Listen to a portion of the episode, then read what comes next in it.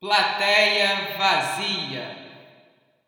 Sejam bem-vindos ao episódio dessa terça-feira de Plateia Vazia. Como está a sua semana? Como você está? E aquele exame de sangue, hein? Já pegou os resultados? Tá tudo bem por aí? Aqui as coisas estão indo na medida do possível. Essa semana eu converso com Flávio Bach. Conversar com ele sempre me eleva a alma. Esse cara é incrível.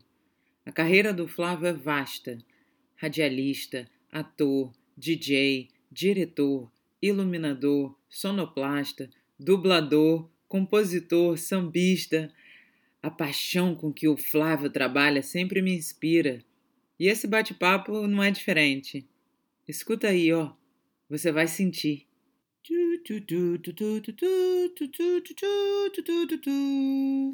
A minha mais velha hoje está com 20 e a mais nova tá, vai fazer 16. Caraca, ela já tá com 20.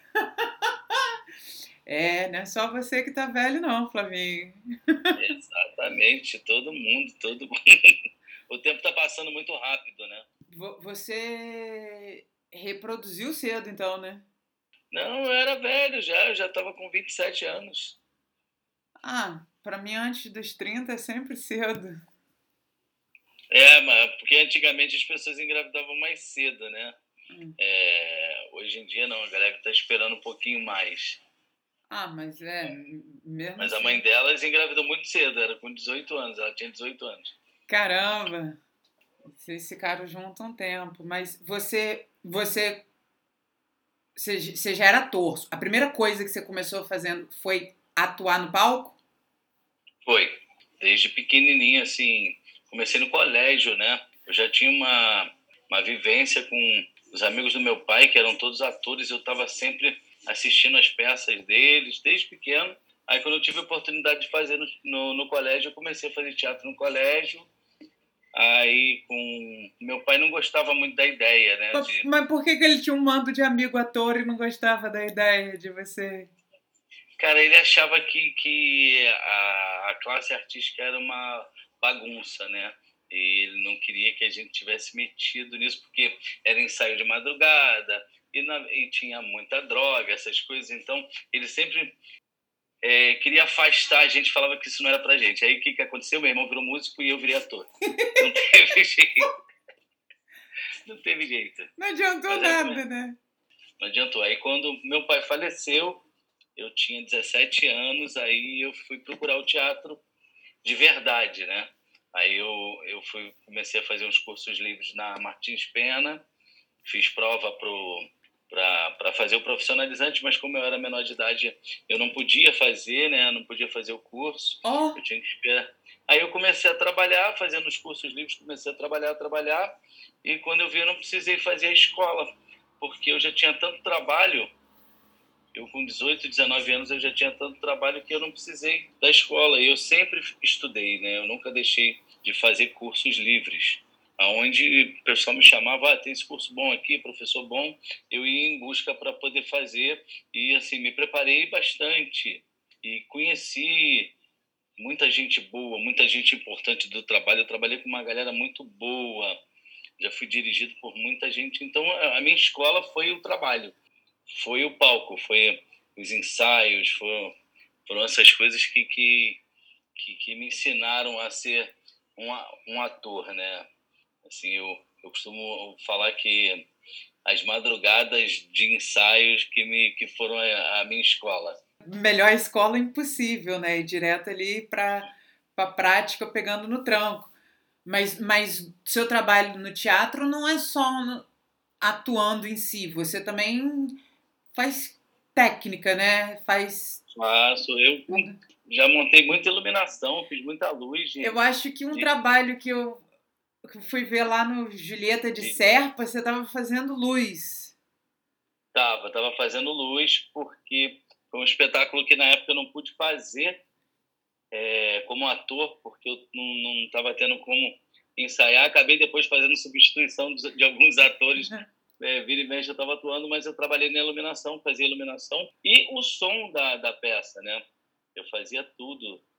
E sempre fazendo som também, que, que é minha praia. Eu ganhei um prêmio de, de melhor trilha sonora. Eu entrei num espetáculo fazendo iluminação em 1991, se eu não me engano, 92, que foi a turma de formandos da Faculdade da Cidade. Uhum. E até estava o Cristiano Torreão no elenco, que ele me levou. Oh. ele, ele, me levou e falou: estou precisando de um iluminador. Aí eu fui lá, a gente montou a luz e tal. Aí, quando o espetáculo estreou, o menino que fazia um músico de palco teve que sair da peça Aí a gente correu, arrumei um iluminador e fui para o palco fazer trilha sonora, tanto que a gente ganhou o prêmio do Festival de Novos Talentos com, com a melhor trilha sonora do, do, dos espetáculos do Rio. Foi, foi um, tive experiências muito boas né, na, na parte técnica. Eu acho que sem a parte técnica não adianta ter muita coisa, porque é muito do espetáculo. Assim, é. Uma boa iluminação, uma boa trilha sonora, é, é, é fundamental para o ator fazer o trabalho dele, cumprir o que ele tem que fazer no palco. É, parte técnica é importantíssima. Claro, claro, um bom texto, né? Uma boa direção, tudo vai junto é a ali. soma, né? É, não tem como. É a soma, é a soma de tudo. O, o é, é, uma equipe, é uma equipe. O teatro é uma equipe, assim, cada um cumprindo é, o seu papel para o ator, no final das contas, brilhar, mas ele só brilha, é óbvio que ele tem que ter a luz dele, o talento dele, mas se tudo funcionar por trás, ele não tem preocupação nenhuma, ele só atua e fica tudo lindo. É verdade. Aí, tipo assim, não tem aquela pessoa em cena suando por outros motivos, né? Ih, caramba, será que isso vai. É! A luz, a luz não, bateu, o pino não funcionou. O palco tá caindo em cima de mim, eu tô mancando de, de semana passada ainda. Exatamente, cadê as coxias? Fecharam as coxias. É muito bom. Ai, assim, nossa, sair, tipo, procurando. Tudo escuro, né? É, é. é, é bem engraçado, porque as pessoas acham que é, é tudo muito simples, né? E as pessoas não têm noção da dificuldade e do trabalho que é você montar um espetáculo. É, montar um espetáculo é uma loucura. É, as pessoas às vezes não entendem. É, uso muito o exemplo dos filmes, né? quando acabam os filmes, vem aquele letreiro com aquela quantidade de gente que trabalhou, mais de 200 pessoas envolvidas na produção de um modo geral. As pessoas, mas para que tanta gente, filho? Pô. é muita coisa para Para acabar o filme, o filme ser referido assim, como aquele filme do Tom Cruise. Pô, cara. Exatamente. Sacanagem. tipo Pô, assim. Tem tudo, tem tudo. É, é maquiador, é camareiro, é, é, é a pessoa que passa a roupa, é o, o cara que, que, que, que marca o chão, é o cara que varre. É, é que são 500 pessoas envolvidas, né? Então, é, é muito complexo, o trabalho é muito... Mas é muito legal fazer parte disso. E como eu andei em todas essas vertentes, né? Então, para mim, é, é, é muito tranquilo, me sinto muito seguro no palco, porque eu conheço tudo. Não sou especialista, óbvio, não sou, queria até ser, mas não sou especialista na matéria toda, mas eu entendo de tudo um pouquinho, eu sei como é que funciona. Se eu tiver que meter a mão na massa, eu vou lá e vou meter a mão na massa e, e vamos resolver. O, o legal é que a gente se sinta cada vez mais à vontade para poder fazer um bom trabalho como ator. E, e você dali do, do palco, porque eu sei que você ainda faz coisas, se surgir você está fazendo, claro, mas tipo assim, como que, que entrou na vertente da dublagem? É, isso foi muito engraçado que, e as pessoas não acreditam, porque eu não sabia o que significava aquela frase versão brasileira Herbert Richards, né? Muita começava gente filme, não sabe. É, começava o filme falava aquilo, falava, o que, que, é isso? O que, que, que, significa isso? Todo mundo brincava, ah, erva de bicho, versão brasileira erva de bicho e tal, mas na minha cabeça, no, no, ah, o filme era feito por, por brasileiros. Para mim, é, é porque uhum. eles falavam português, então para mim era assim que funcionava, não tinha dublagem, eu não, eu não tinha esse conhecimento. Aí eu comecei a trabalhar com rádio, né? Trabalhei, ah, comecei a me envolver com rádio, passou na desde, rádio. De, desde cedo. Então, assim, gravei muito, eu fazia muito humor. Eu lembro quando eu era pequeno, aí todo mundo falava, pô, Flávio, você tem uma voz legal, uma voz legal. Aí eu comecei, a, eu tinha um, um aparelho, um aparelho em casa de toca-fitas, e aí eu pegava as revistinhas tipo Mad, é, Caceta e Planeta, né? Caceta Popular, o Jornal do Planeta Diário, e, e, eu ficava lendo essas piadas como se eu fosse os personagens e eu gravava para ver se ficava bom. Aí pegava o disco do Costinha, botava, decorava a piada, aí tentava reproduzir com a minha voz. Então eu sempre brinquei e o Cristiano Torrella vem ele de novo na minha vida. ele ganhou um, uma bolsa de estudos num, num, curso, nessa época mesmo, dessa peça que eu falei lá da, da, da Faculdade da Cidade, com o José Santana. Aí uma vez ele falou: pô, Flavinho, vem assistir uma aula aqui, cara, para tu ver que maneiro que é isso, dublagem. Eu entrei no curso, fiquei assistindo aquilo, fiquei meio perdido, olhando como é que fazia. Aí o Zé Santana me chamou: vem aqui, faz um negocinho aqui. Aí eu fiz. Até hoje não sei o que eu fiz. Ele falou que eu levava jeito. E eu falei assim: pô, como é que eu levo jeito para uma coisa que eu não sei nem o que, que é, né? E eu sempre fui DJ, olha a quantidade de coisa, né? É, eu tô tipo assim, adoro, Flávio, adoro. Vai descobrindo uma coisa. Aí eu tinha, uma aparelh... eu tinha aparelhagem é, em casa, né? Eu tinha mixer, toca-disco, tinha essas coisas todas. Aí eu peguei o meu videocassete, levei para casa do Cristiano. A gente montou meio que uma aparelhagem em casa, a gente alugou uns filmes em locadoras, transcreveu algumas cenas e o que ele aprendia no curso, porque era muito caro um curso de dublagem, não tinha como pagar, não existia a possibilidade, era para rico. Uhum. Aí a gente, ele aprendia lá e a gente tentava passar, exercitar isso em casa. Eu tenho até um, eu acho que uma fita ainda em casa com essas coisas, com algumas gravações dessa época que eram hilárias. E a gente começou a fazer sonoplastia, e meu irmão se meteu, aí começou a fazer sonoplastia com a gente para a gente poder dublar. Aí o pai do Cristiano também dublou com a gente. Era uma coisa muito engraçada, mas foi muito interessante para eu ter esse conhecimento, porque na verdade eu nunca fiz curso de dublagem. Quando Aí a gente começou, o Cristiano já dublava, né?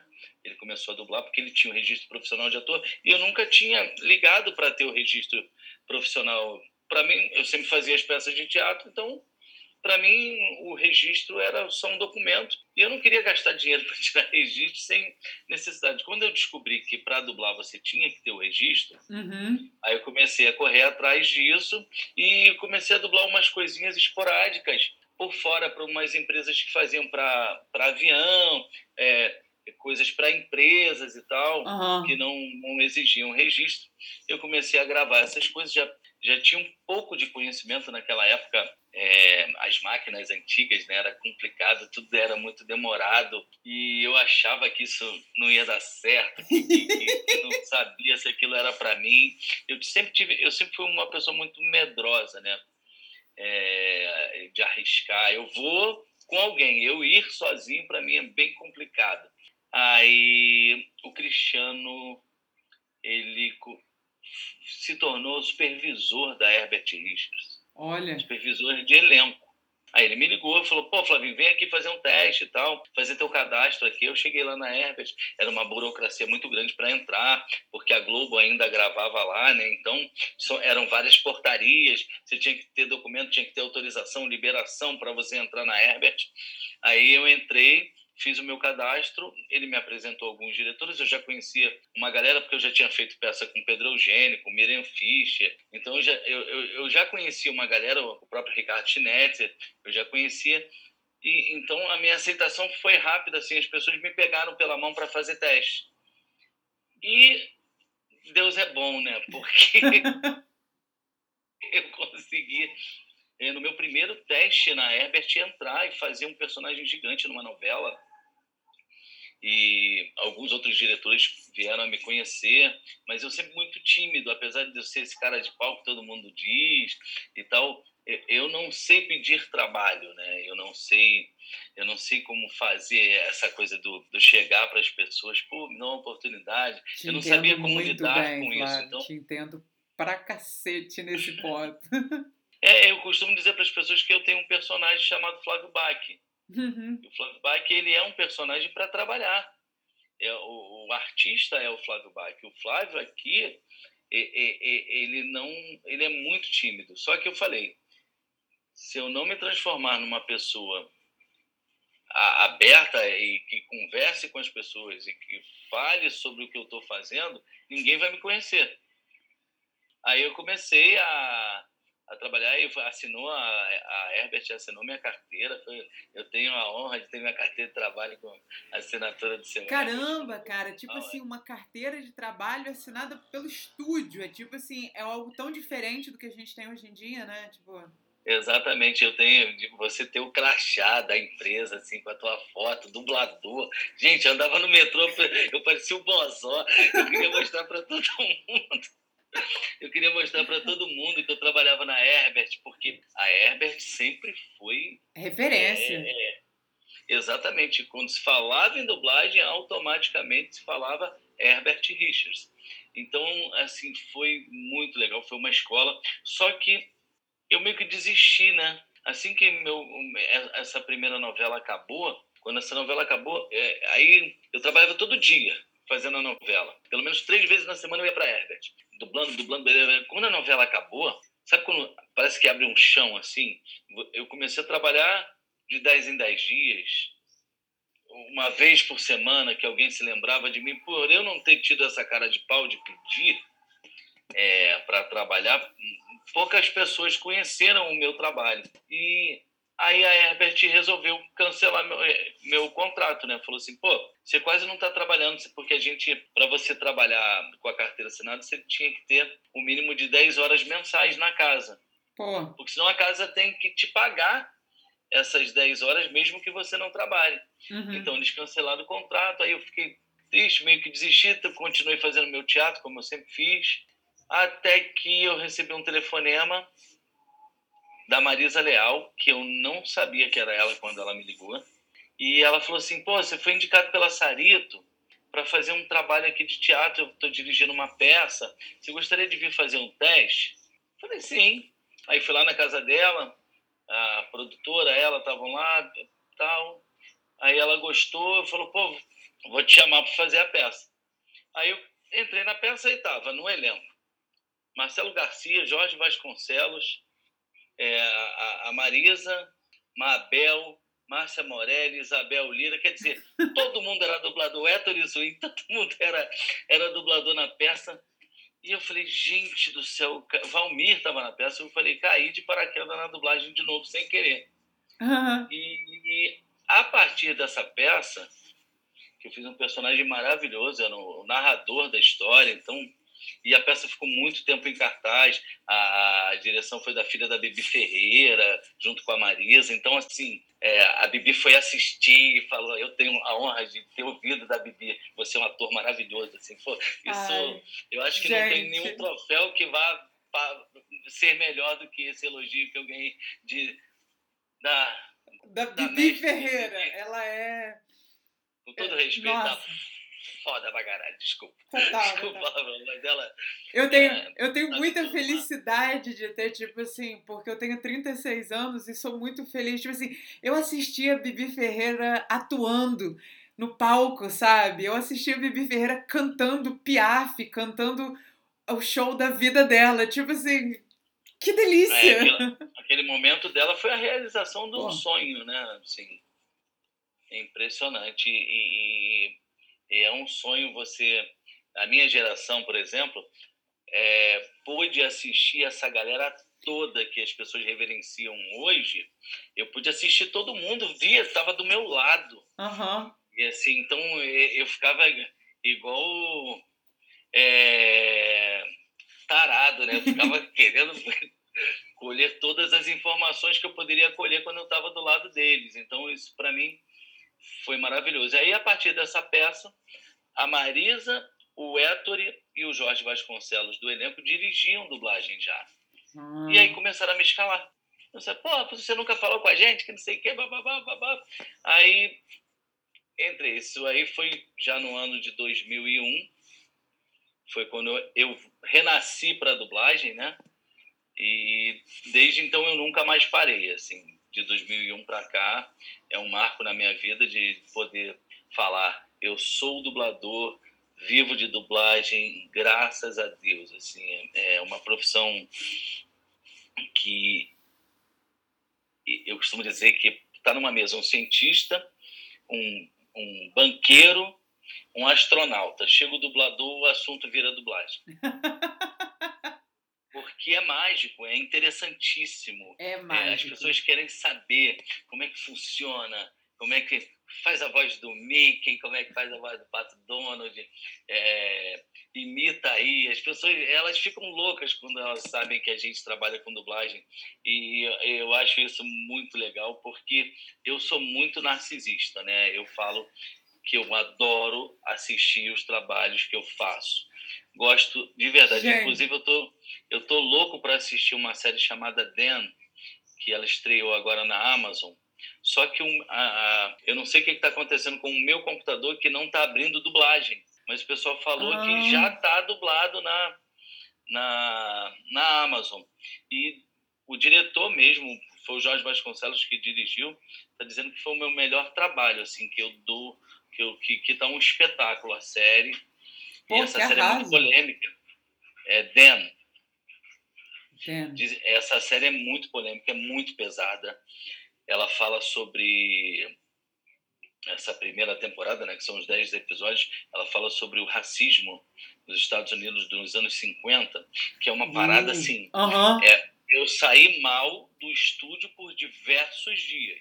Uau! Mal, mas mal de ver. Então, eu fico até arrepiado, tô falando aqui, tô arrepiado.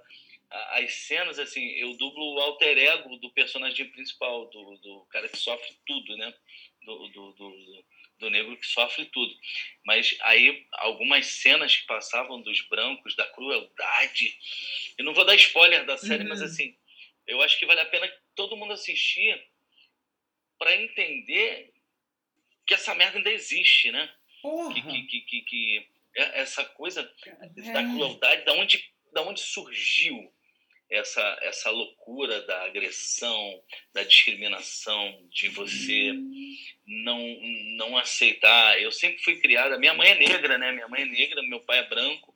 Então, assim, eu nunca tive esse problema. Eu fui criado como se todo mundo fosse todo mundo. É, todo mundo é igual, é ser humano. Todo mundo é igual. Não importa, né? é, se, não importa se é verde, branco, amarelo, azul, preto e branco.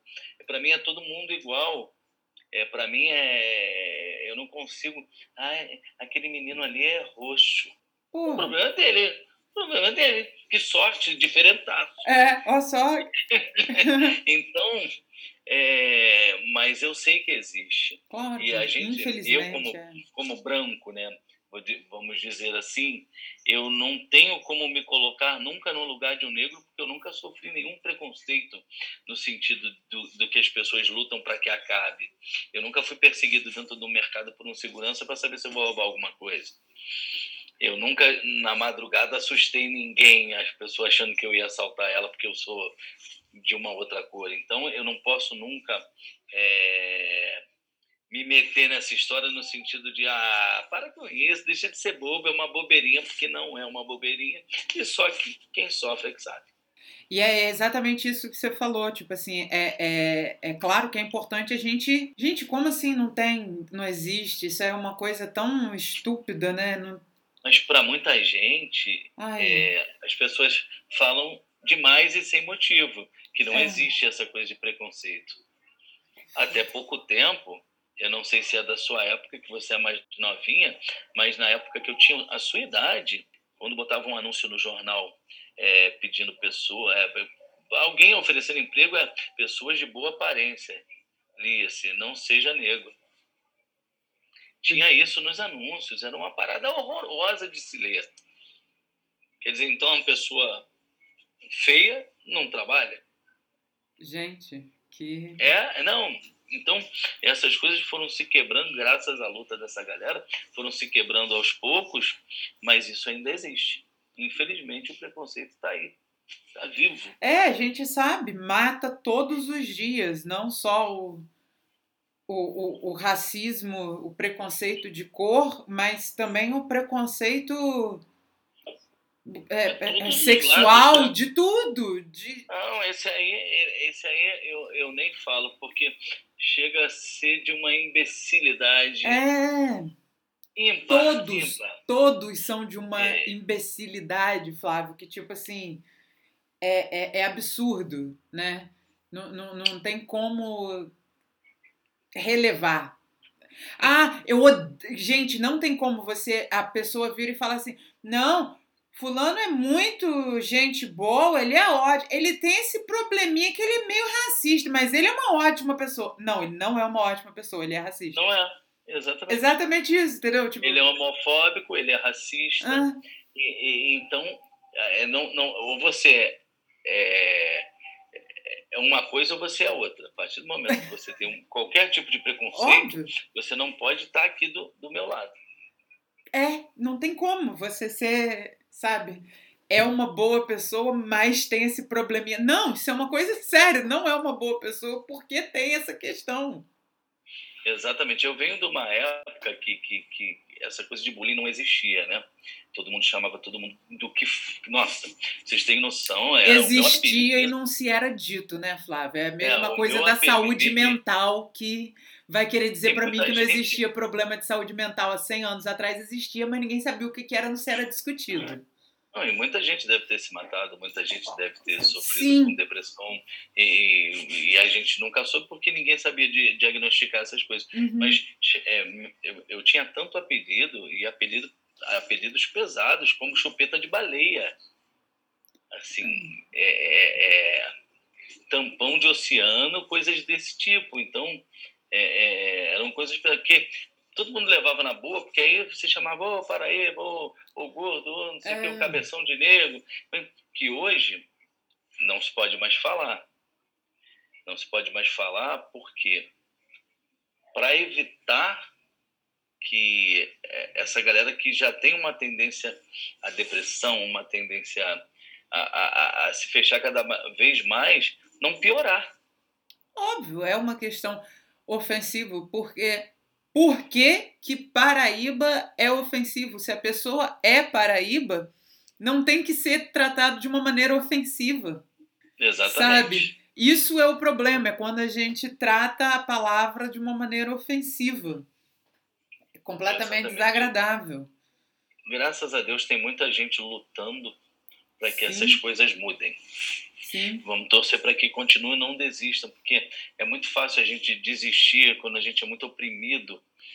A gente fala, ah, não tem jeito, deixa, deixa aí. Se fechando Deixa- cada vez mais. Exatamente.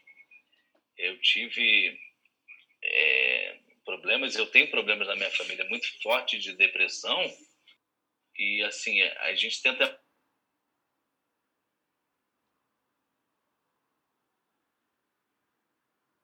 Opa, voltamos Uhum. aonde eu parei. você estava falando que você tem problemas na família de depressão muito sério. Então, assim, a gente tenta amenizar muito com alegria, mas a gente sabe que as pessoas sofrem e por N motivos, principalmente essa coisa. A minha filha mais velha sofreu muito bullying na escola. Muito que eu ter que ir lá para tentar resolver essas coisas. Então, é, hoje, hoje em dia, a, a partir do, dos diagnósticos né, que as pessoas, a medicina estudou e, e chegou à conclusão que existe essa coisa, a gente tem que respeitar as pessoas. O teu direito de fala acaba quando eu peço para você parar, viu? Parou, Exato. chegou, a brincadeira acabou. Porque brincadeira é uma coisa, eu sou, eu faço humor. Eu faço muita piada. Eu conto piada, eu gosto de piada, eu gosto inclusive de humor negro. Mas a, Uhum. a, a coisa do humor negro é entre quem gosta de humor negro. Óbvio. Eu não vou fazer uma piada pejorativa com uma pessoa, na frente de uma pessoa para sacanear ela. Não. A Não. piada para mim é piada. E ela tem que ser contada como piada, ela não pode ser nunca de forma ofensiva. Às vezes E- muito mais é, depreciativa consigo mesmo do que com o próximo, né? Exatamente. Eu, eu faço muita coisa com gordo justamente para atingir a mim. Se auto-sacaneando, é, muitas vezes Exatamente. usando até como próprio escudo, né? Eu sempre fiz muito isso também. Exatamente. Ai, mas diga lá o que, que você quer saber mais.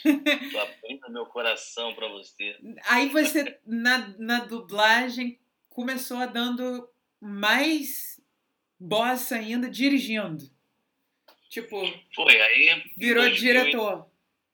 Em 2007, mais ou menos, eu comecei a, a, a marcar filme, né? Eu aprendi a fazer esquema.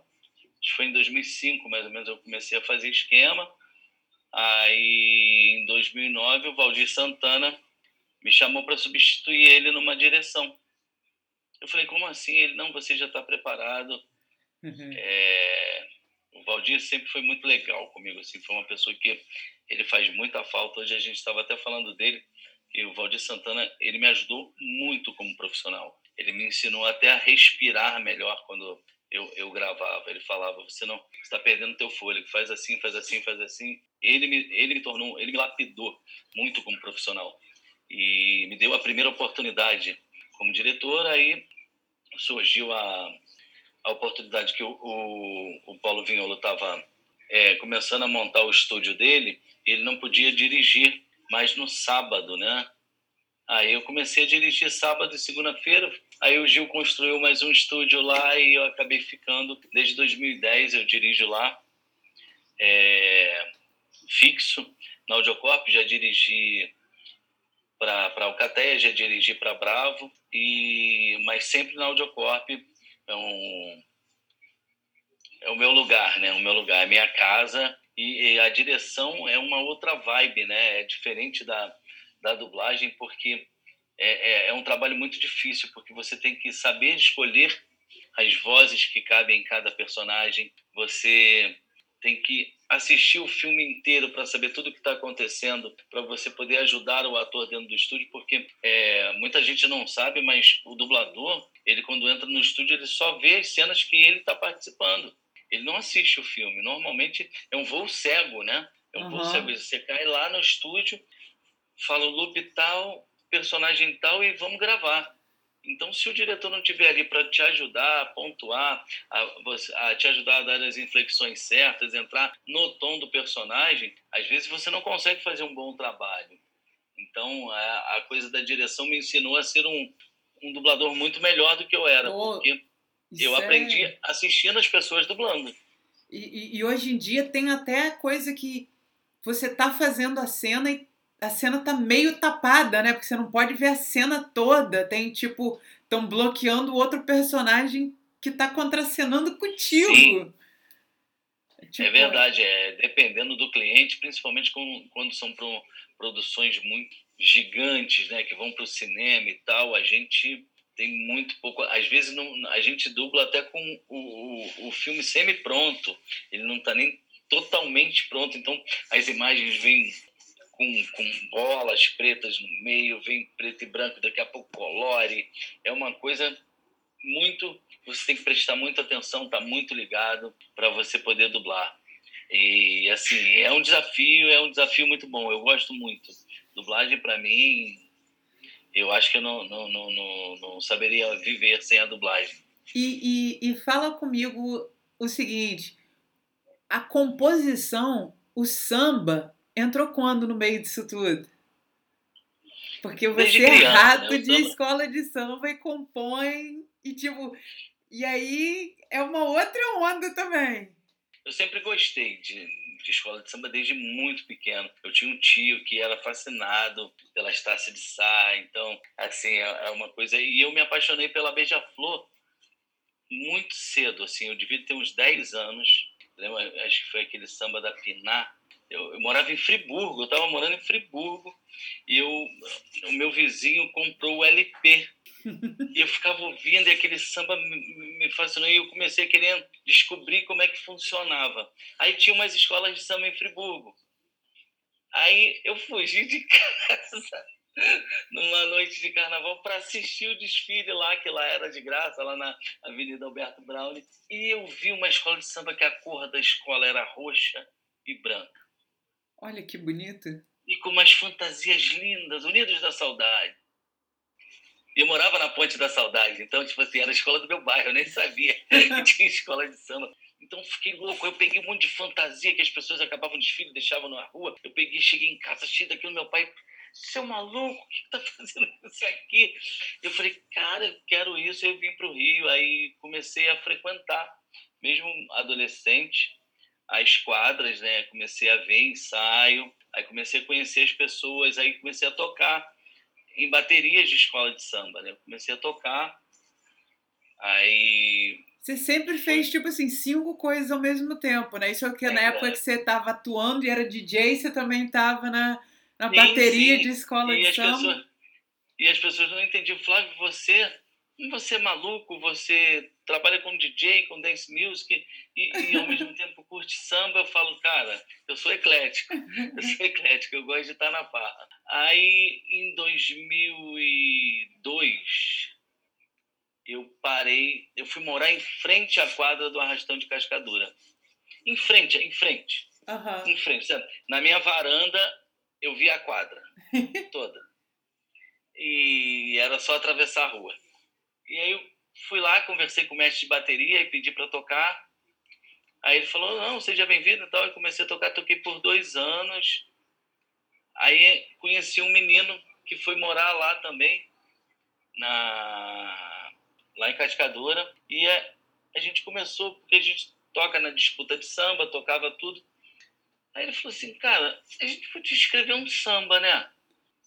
Eu falei, como assim? Ele é, a gente pega todas as letras para a gente entender como é que funciona, porque o samba não é uma coisa simples. As pessoas acham que é simples. Não. Tem número de linhas, é tipo assim. Uhum. É, tem escola que o samba pode ser mais longo, tem escola que o samba tem que ser mais curto. é tudo uma maluquice, assim. E o carnavalesco, ele escreve um, é como se fosse um roteiro, é, que é chamado sinopse, do que como ele vai desenvolver o enredo na avenida. Aí, a partir daquilo ali, você escreve a letra do samba. Aí ele põe as palavras-chave que ele quer que tenha no samba, porque ele vai falar sobre o assunto tal, bababá. Aí, o primeiro ano foi muito engraçado que a gente escreveu um samba enorme. um samba enorme. E a gente não tinha quem cantasse. Eu já cantava na escola, eu já era do coro da escola e tal, que eu acabei ficando muito amigo do, do, do Marquinho Silva, que era o puxador oficial. Acabei e eu cantava com ele.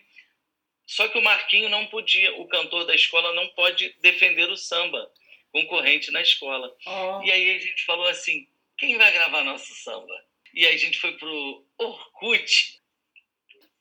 A gente foi pro Orkut na procurando páginas de puxadores de samba aí, a gente começou a mandar mensagem para um monte de gente, quase ninguém respondeu, porque eram dois moleques, eram dois moleques. Eu acho que as pessoas achavam que aquilo era uma brincadeira. Aí o Rico Leopoldina respondeu, aí eu falei, pô, você pode vir aqui conversar com a gente? Aí ele foi lá, conversou com a gente, a gente mostrou o samba, aí entramos no estúdio, gravamos e fomos para a final. Olha. No primeiro ano que a gente botou um samba, a gente foi para a final. Aí a gente gostou da ideia Aí começamos a, a, a, concorrer e aí a gente pegou. Aí eu tinha um amigo que era historiador, que é, era ator historiador, né? Ele trabalhava comigo lá na Julieta de Serpa. Aí eu chamei ele, falei, pô, tu quer dar uma olhada nos sambas para ver se a gente está contando a história direitinho? Era, um enredo, eu lembro até um enredo sobre o Museu Nacional, que é um enredo muito complexo, né? Era, se eu não me engano, era aniversário do Museu Nacional, a escola resolveu a, homenagear o museu, aí entrou esse menino na parceria. Esse menino muito, tanto que ele é gigante no samba hoje, o Daniel Catar. Ele é muito grande porque ele é muito entrão, ele quer participar, ele é pior do que eu. E hoje ele é diretor de carnaval, de escola de samba. Então, assim, aí a gente começou e começamos a ganhar samba fora do Arrastão. No Arrastão a gente nunca ganhou. Olha que loucura isso. Aí ganhamos samba na vizinha faladeira, ganhamos samba na. Meu Deus do céu, eu sou horrível, minha memória é tenebrosa. Na Alegria da Zona Sul. Você fala ganhar samba, é que vocês escreveram ganhar, samba né? e foi para. Escreveu e o samba que foi escolhido. Foi escolhido. Ah, Aí chegamos em várias finais no Império da Tijuca, Salgueiro, Unidos da Tijuca. Aí até que começamos a ganhar samba.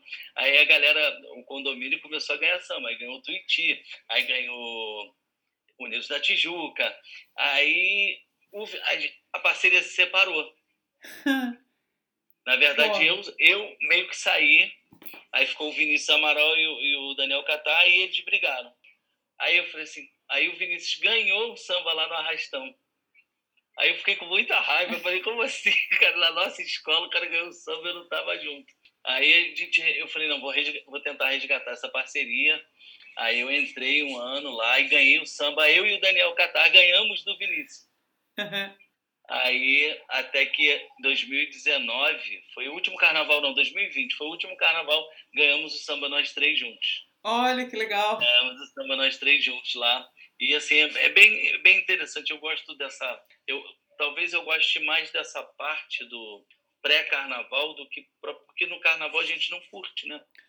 Ah, sim. O carnaval a gente acaba não se divertindo, porque é só trabalho, trabalho, trabalho. E aí tem a parte da galera da dublagem no carnaval. É, 2004, tem o versão brasileira, né? Que é tipo é, a junção. Mas, mas isso é graças, assim, em 2004, Paulo Barros, ele foi para Unidos da Tijuca.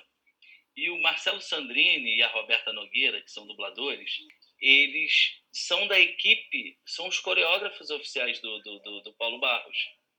E o Paulo Barros, quando começou a querer inventar aquelas alegorias humanas, o Sandrine e a Roberta que foram responsáveis por ensaiar a galera. Então a dublagem foi em peso. Aí foi 2004, 2005, 2006 na Tijuca, logo depois foi para Viradouro, depois foi para Vila Isabel, aí voltou Aí, quando a gente teve a ideia de montar o bloco, de criar o bloco, nós fizemos uma reunião. Pô, vamos criar um bloco da dublagem, todo mundo gosta de carnaval. Ah, pô, a galera que vivia de carnaval, o Renan Freitas, a Márcia Morelli, a, a, a Rita Lopes, o Jorge Vasconcelos, é uma, uma galera firme, a Maria Ângela. Aí reunimos, criamos tudo e não foi a lugar nenhum.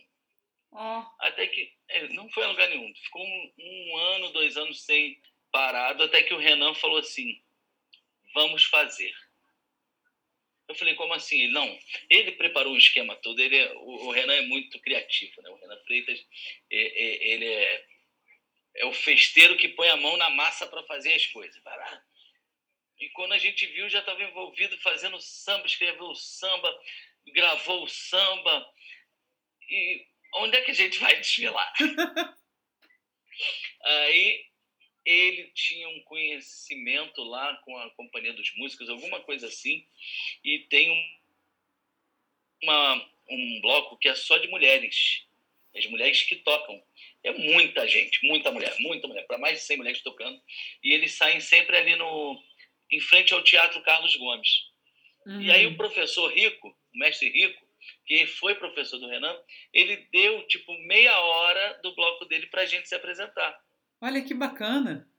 E a gente achou o máximo porque foi assim, em frente ao Teatro Carlos Gomes, quer dizer, tudo a ver com a nossa área. Aí nós ficamos lá dois anos, até que a gente conseguiu a liberação da prefeitura para ir para a Praça dos Cavalinhos, que sempre foi o nosso sonho, porque ali onde a dublagem é a meca da dublagem é a Tijuca, né? Uhum. Então a Tem maioria estúdio. dos estúdios eram ali e então nós conseguimos aí o bloco fez 10 anos, graças a Deus a gente já teve enredos maravilhosos.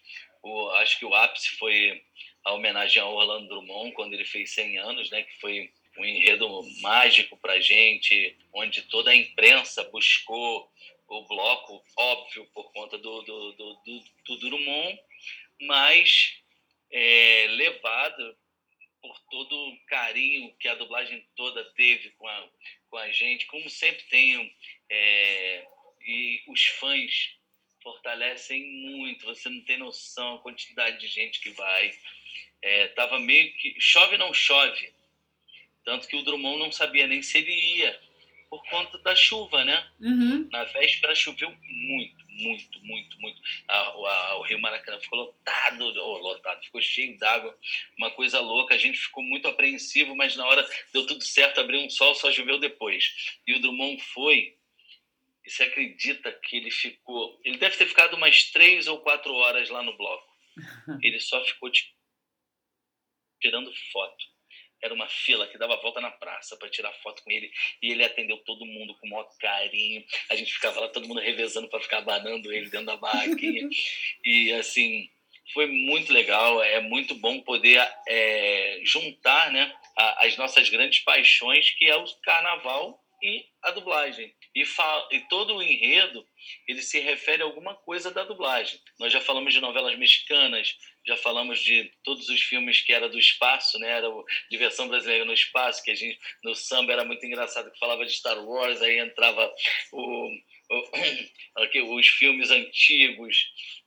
Foi, foi muito bom e os sambas sempre muito engraçados. Já falamos das princesas, já falamos das, é, da voz, já falamos de, de vários. Agora falamos do Japão, né?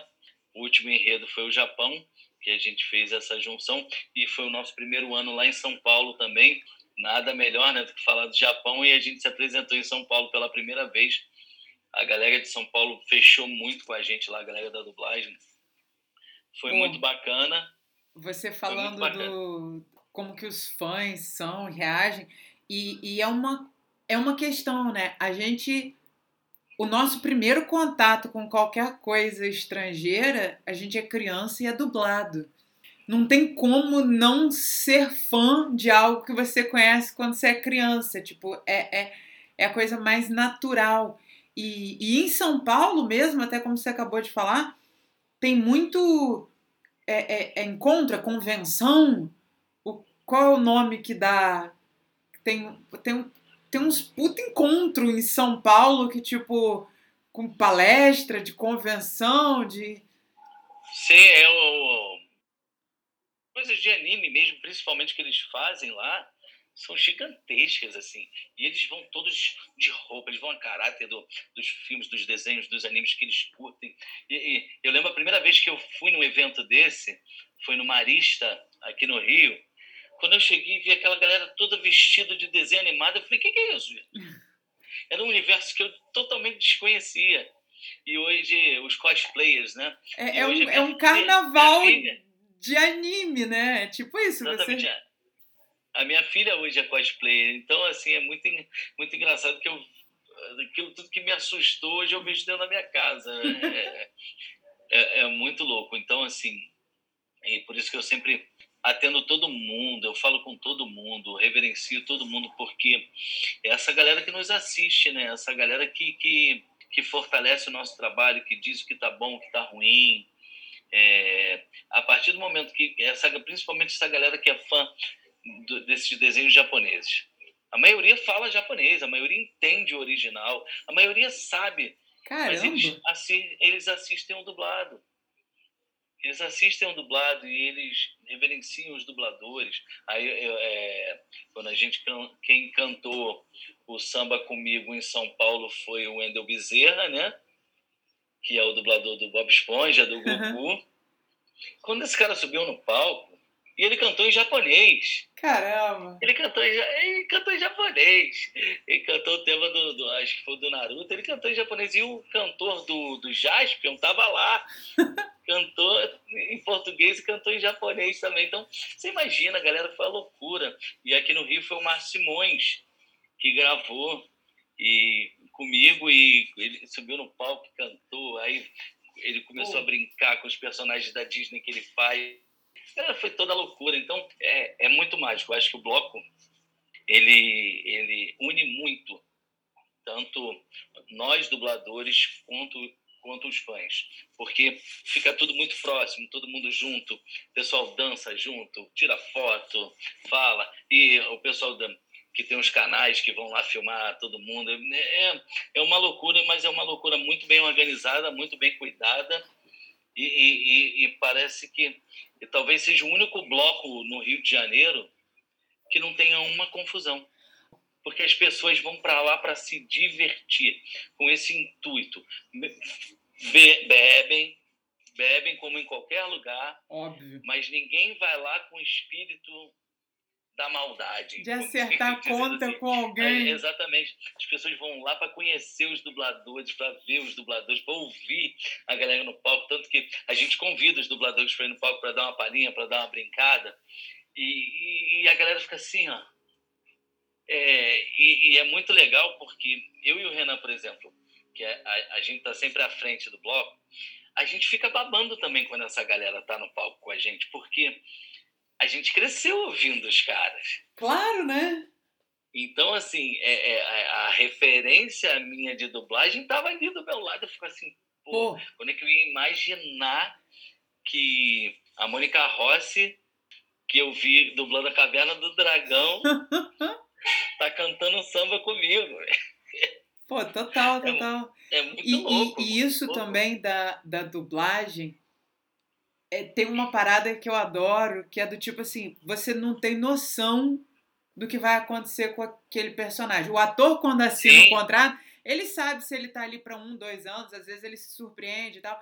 Mas, tipo assim, Naruto, depois fizeram Boruto. E aí vai continuando a história. Você, você tá em Brooklyn Nine-Nine há quantos anos? Acho que são oito anos. Olha só! Tipo assim. Oito anos, um seriado que virou, tipo assim, um cult. Exatamente. Incrível. E que, e que o engraçado, falando de Brooklyn, é que não se tinha essa noção. Não, você começa fazendo assim, poxa, que seriado. Você começa assistindo Brooklyn Nine-Nine, Flávia, tipo assim, gente, eu não tô acreditando. É meio esquisitinho, é divertido, mas Exatamente. você não sabe pra onde é que vai. É tipo. Exatamente. É muito, é muito louco. louco. porque quando eu recebi a primeira temporada do Brooklyn, quando chegou na minha mão o primeiro texto com um esquema, eu não tinha a mínima ideia do que ia se tornar. Eu não tinha. É, é muito engraçado porque eles pediram testes né, para todos os personagens mesmo muita é, tinham bonecos importantes ali que eram dublados por outros dubladores que eu coloquei inclusive no teste mas a Universal na época optou por mudar as vozes. Falou não a gente quer começar do zero. Caramba. que é uma galera diferente para fazer esses personagens porque são personagens diferentes. Eu acho que eles sabiam muito bem o que eles estavam fazendo assim. É mas o dublador não sabe. Exatamente. Às vezes o pessoal próprio do do que está criando, a, que seja o anime ou o seriado, que são coisas mais longas, né? Sim, não, e o engraçado é que é, hoje em dia, porque antigamente as séries, quando elas vinham para a gente dublar, elas vinham tipo assim, ó, tem 10 temporadas aí. Hoje em dia não, a gente está dublando para estrear junto é... com um episódio. Então a gente não tem noção tem do que está também, acontecendo né? ou do que pode acontecer. É, é, é, sempre uma surpresa. Eu tenho. A gente vai descobrindo assistindo quando a galera está dublando. E não, essa piada aqui vai ficar melhor, bababá. E é muito interessante falando de Brooklyn, que as pessoas não sabem, a liberdade que a gente tem para fazer a versão brasileira é uma coisa sensacional que eu nunca tinha visto. Eles dão total liberdade para a gente fazer a versão brasileira. A gente é portuguesa tudo. A gente todas as citações de artistas que eles têm lá, a gente coloca artistas brasileiros. É, porque a galera do eixo Rio São Paulo, Brasília, Belo Horizonte, Porto Alegre, todo mundo tem conhecimento de causa de tudo, porque está tá, tá online o tempo todo. Mas a gente tem que se lembrar que a gente fala para o Brasil inteiro. Uhum. Então, então, nem todo mundo conhece um, um, um, cantor country, por exemplo, lá, que fez uma, duas músicas, uma atriz que só faz série. Então, a gente tem que trazer para a galera entender como é que funciona. Para o seriado funcionar Aí, como uma peça única e não associado a um monte de outras coisas, né? Ele funciona Exatamente. Ali.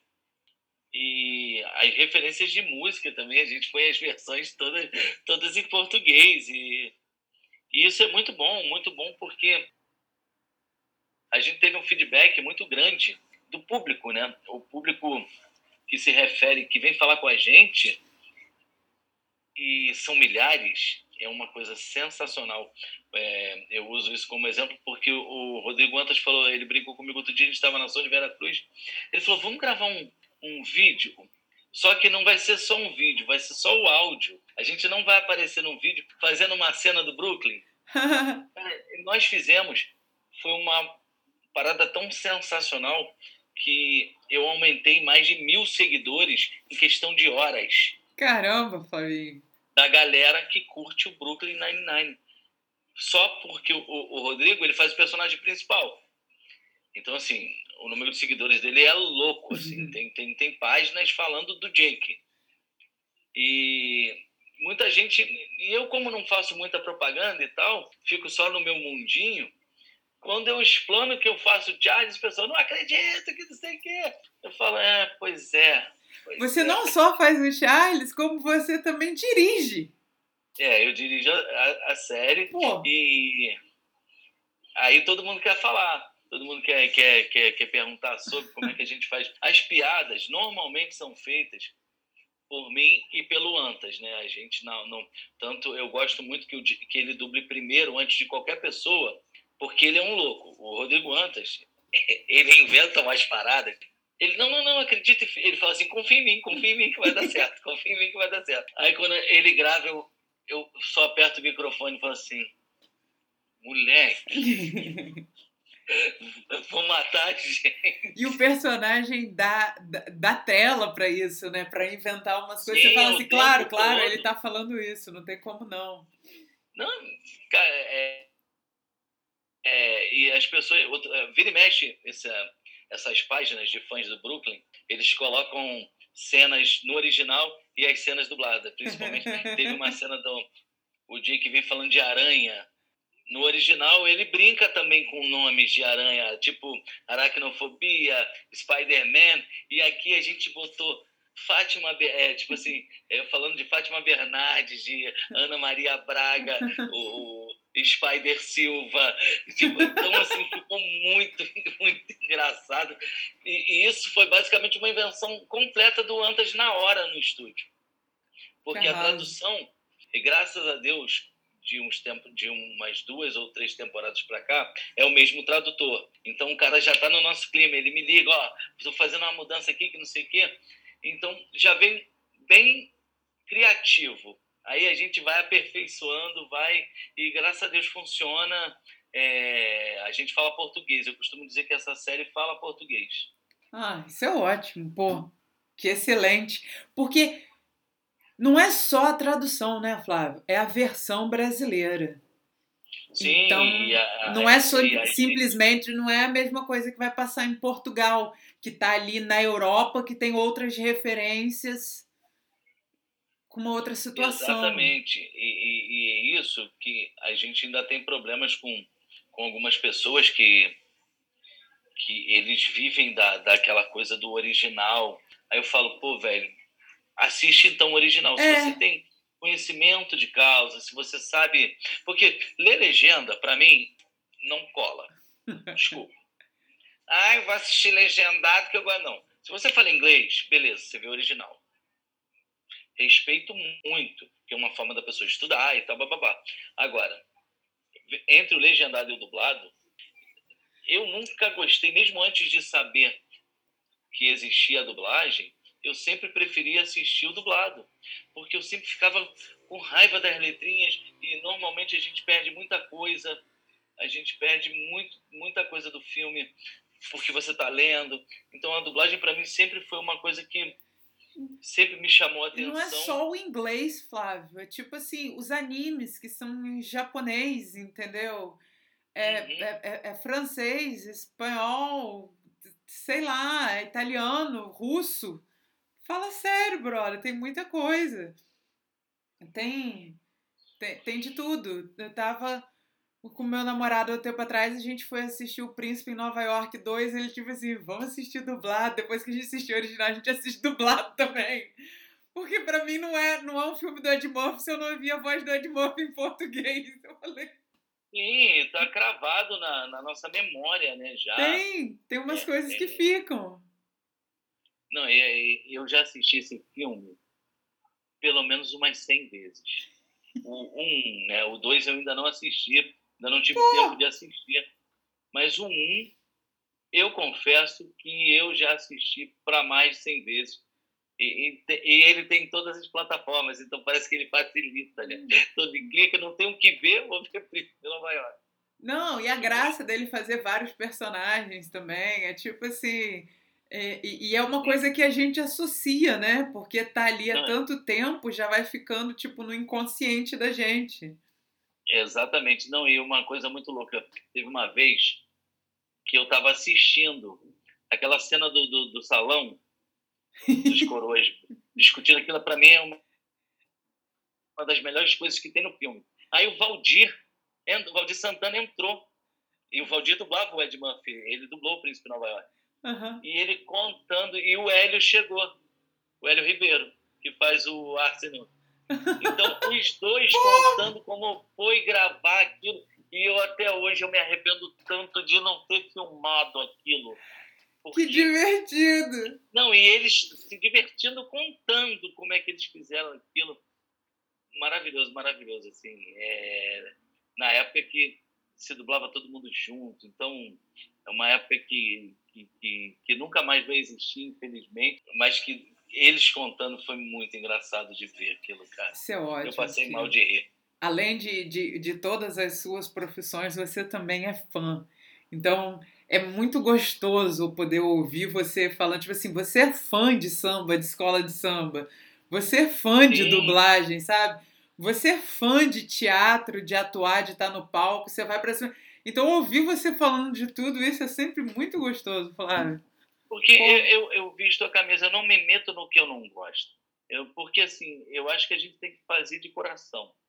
Eu acho que tudo que a gente faz, a gente tem que fazer com amor. E, e tudo que eu faço, eu faço com muito amor. Eu faço com muita paixão, com muito tesão. É, é, toda vez que eu estou no palco, ou eu estou na rádio, ou eu estou no estúdio de dublagem, ou eu estou numa escola de samba, para mim aquilo ali é um é ali, é aquele momento. Eu visto aquela camisa e, e, e, e quero dar o meu melhor sempre, sempre, sempre, sempre. Que bom, que bom. Então foi isso. Tá tranquilo? Isso. Tá tranquilo. Para você, hora, para você sempre. A hora que você precisar, é só gritar que eu apareço. Demora a ligar a câmera então. eu sempre apareço. Que nada. Obrigado por bater esse papo comigo, Flávio. Que ótimo. Obrigado a você, meu amor. Um beijo. Um beijo. Fica com Deus. Você também. Tchau, tchau. tchau.